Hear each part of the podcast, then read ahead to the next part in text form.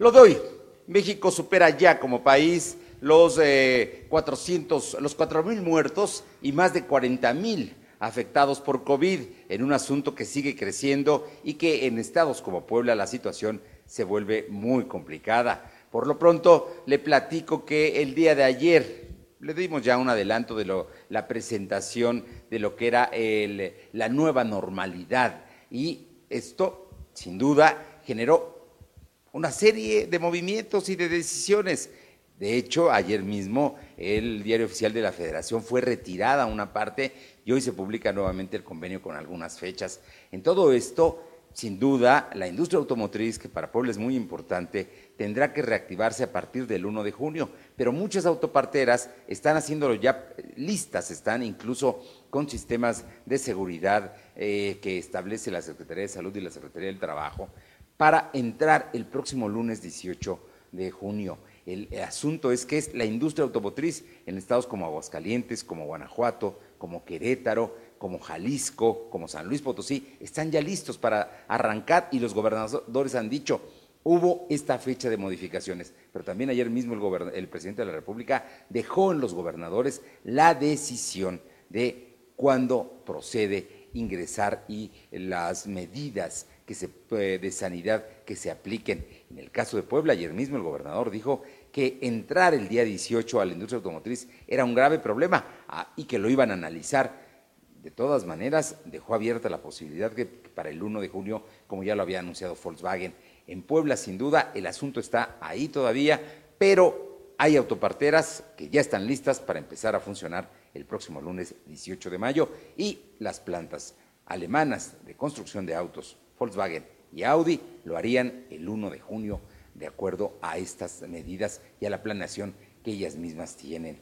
En todo este asunto eh, serán los gobernadores y en el caso concreto de Puebla quienes definan qué medidas se van a aplicar a partir del 1 de junio cuando ellos establezcan los semáforos. ¿Por qué? Pues porque así lo estableció el presidente de la República y algunos dirán que es plan con malla porque recae ahora en los gobernadores la responsabilidad precisamente de que los contagios vayan al alza o de que haya un control precisamente de la pandemia y, se aplane la curva que hoy en Puebla sigue creciendo. Por lo pronto, el, día de ayer hubo más de 200 muertos y el asunto sigue, sigue subiendo todos los días. En unas horas más tendremos más información de lo que haya acontecido en Puebla.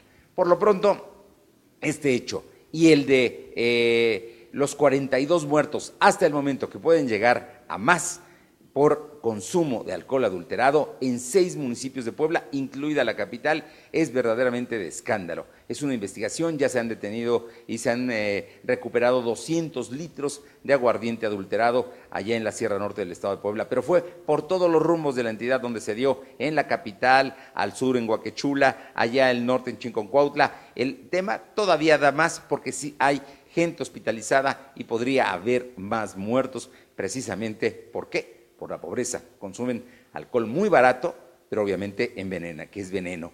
Y por otra parte, las condiciones. No hay cervezas, la gente busca alguna manera de salir y el confinamiento también genera todo este tipo de actitudes y de conductas. El asunto sigue para investigarse, para que haya culpables, porque fue un crimen. Quien lo haya perpetrado y quien lo haya pensado fue, es un criminal. Más de 42 muertos oficialmente hasta el momento por consumo de alcohol adulterado. Le comento finalmente que el día de hoy se emite un análisis exhaustivo de la nueva ley de educación propuesta por el gobernador Barbosa al Congreso del Estado y que está en comisiones, una nueva ley de educación que considera al consorcio universitario que es violatoria a leyes, que es excesiva en la normatividad y que va a alterar la calidad educativa un asunto que está para discutirse y que seguramente hoy el consorcio universitario, pero también las escuelas y colegios particulares fijarán posición en torno a este asunto que les parece que limita y genera ilegalidad, por ejemplo, el hecho de que los bienes muebles de las escuelas sean parte del sistema estatal educativo y en su momento los pueda utilizar el gobierno como así lo establezca, o el hecho de que solamente la gente que tenga reboes y pueda establecer educación pero además que deben ser aprobados por eh, la autoridad cuando muchas veces no hay estos, esta revisión de los programas exactamente, pero además no pueden incrementar colegiaturas,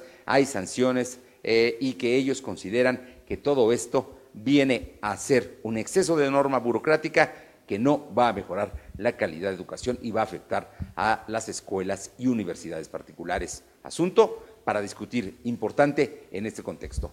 Lo de hoy.